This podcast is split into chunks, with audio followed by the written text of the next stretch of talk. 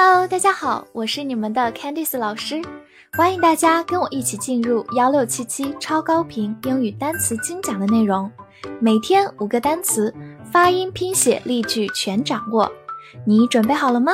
我们一起开启今天的学习吧。今天我们进入到第三百七十四天的内容，我们来看一下五个单词：key，k e y，key。E y 字母组合在这里发长音 e，key，它是一个名词，表示钥匙、按键、关键或者音调。比如说，car keys 就是汽车钥匙、车钥匙，car keys。或者我们键盘上用到的回车键叫做 the enter key，enter 就是进入，key 在这里表示按键，the enter key。另外，当我们想表示一个人很低调，可以用 low key。key 在这里表示音调，low key 就是低调。它也可以把 key 换成 profile 这个词，low profile 也表示低调。好，我们来看一个句子：The key to success is confidence。成功的关键在于信心。key 在这句话当中表示关键，用到短语。The key to 加名词表示某事的关键，success 就是成功，confidence 就是信心、自信。好，慢慢来读。The key to success is confidence. The key to success is confidence. Pound, P O U N D, pound, o u 字母组合发 ow。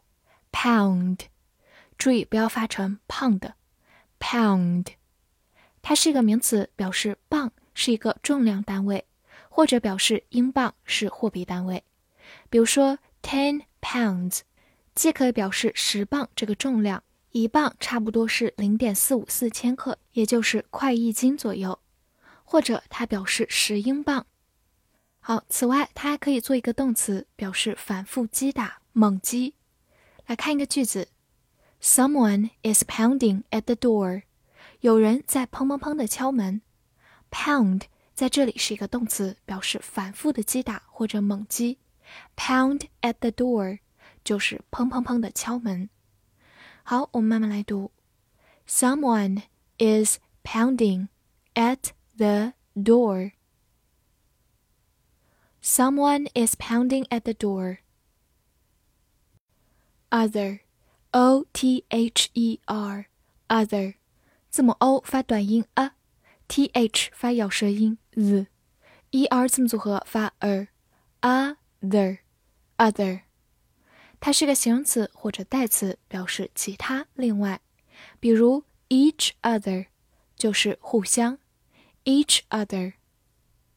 我们想表达，换句话说，可以用 in other words。用其他的话来说，in other words。好，来看一个句子。On the one hand, they wish to have kids. On the other hand, they don't want to give up freedom. 这两句话用到一个很常见的短语搭配，on the one hand, on the other hand，一方面，另一方面。注意，这两个在使用的过程中，前后一定形成一种相反的关系。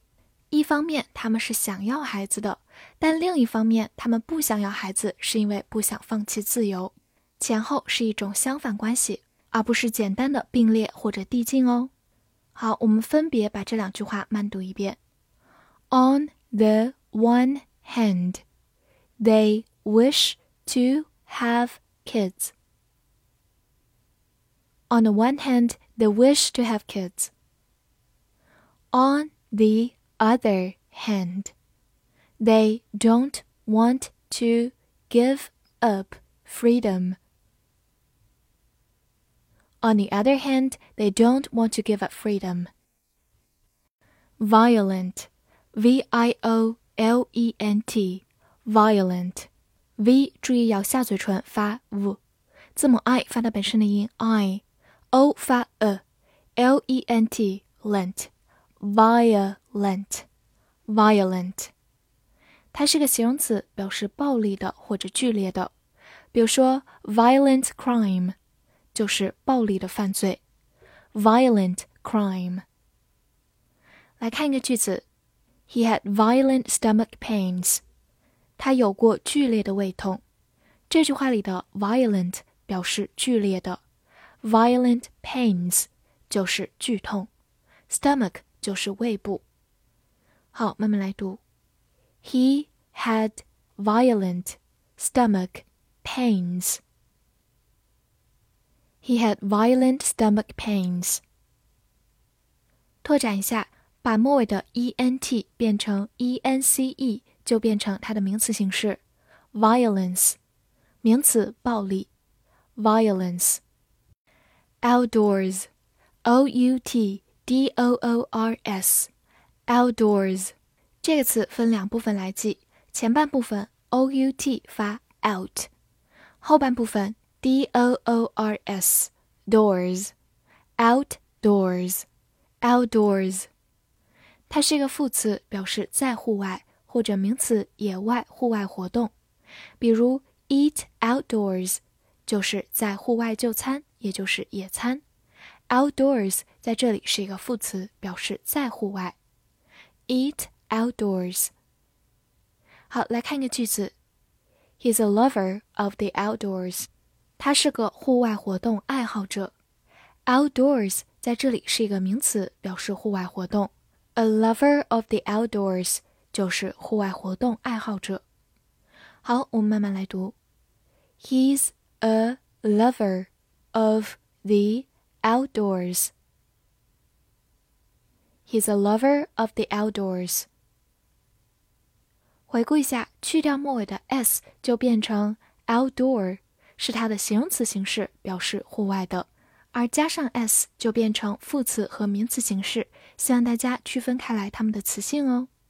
复习一下今天学过的单词：key，key，